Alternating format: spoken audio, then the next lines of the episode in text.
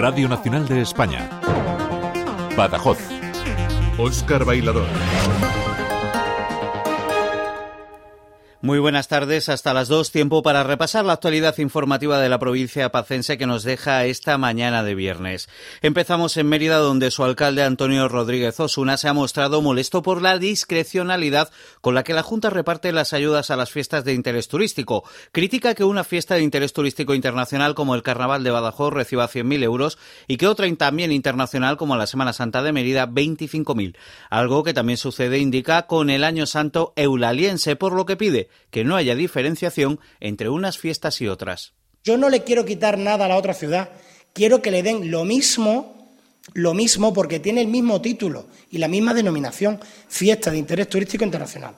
cuando se hacen esos agravios comparativos, lo que se es es sectario.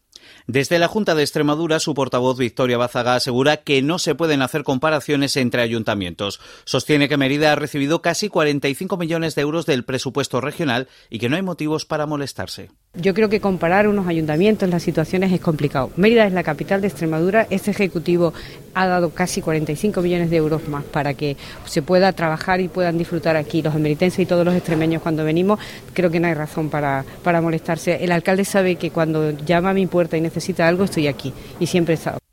Nos vamos ahora hasta Badajoz, ciudad que lleva varios meses registrando robos y atracos en diversos establecimientos. En las últimas horas también ha habido un tiroteo en un bar. El lunes tendrá lugar una junta de seguridad local para analizar si son necesarios más medios materiales y humanos. Ante el último suceso en el que ha muerto un hombre tras recibir varios disparos, el alcalde pacense Ignacio Grajera muestra su preocupación.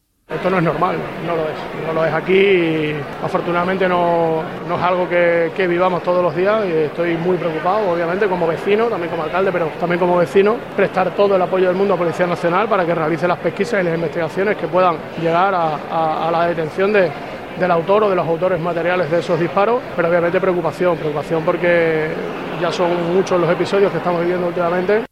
Seguimos en la capital pacense porque el Ministerio de Transportes descarta financiar en solitario las obras para el soterramiento de la conocida como autopista, la VA 20, de titularidad estatal. Proyecto con una inversión que oscila entre los 15 y 20 millones de euros y que pretende soterrar la avenida Antonio Masa Campos entre la cabecera del puente de la universidad y el cruce entre las avenidas Miguel Celdrán y María Auxiliadora. El alcalde Ignacio Grajera, tras su reunión de ayer con el director general de carreteras, anunció que espera encontrar una fórmula de colaboración. Y hoy el delegado del Gobierno, José Luis Quintana, confirma que no solo estará financiada con fondos estatales. Pero es lógico que el Gobierno no financie esa obra completamente. Entonces, eh, yo creo que la reunión fue bien. Yo había tenido una reunión previamente con el alcalde y, lógicamente, pues eh, habrá que seguir trabajando y tendrán que, para realizar esas obras, eh, no solo la Administración General del Estado será quien la financie. En Jerez de los Caballeros, un trabajador de 21 años ha resultado herido menos grave en siderúrgica Balboa al caerle en una pierna una pieza metálica. Accidente que ha tenido lugar a primera hora de la mañana y los servicios de emergencias le han trasladado al Hospital Universitario de Badajoz, donde ha ingresado con fractura abierta de tibia.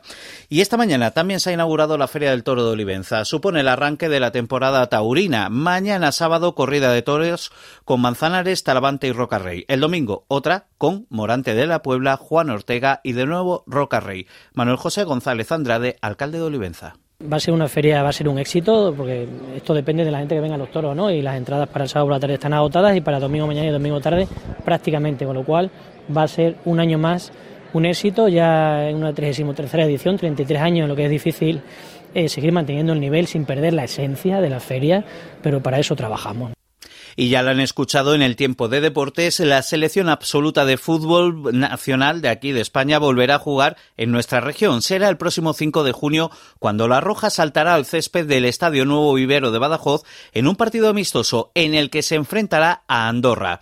Partido preparatorio de los jugadores de Luis de la Fuente previo a la Eurocopa que jugará la selección en Alemania. Es la cuarta vez que el once nacional jugará en Badajoz, tras dos partidos disputados en los años 1999, 2006 y 2021.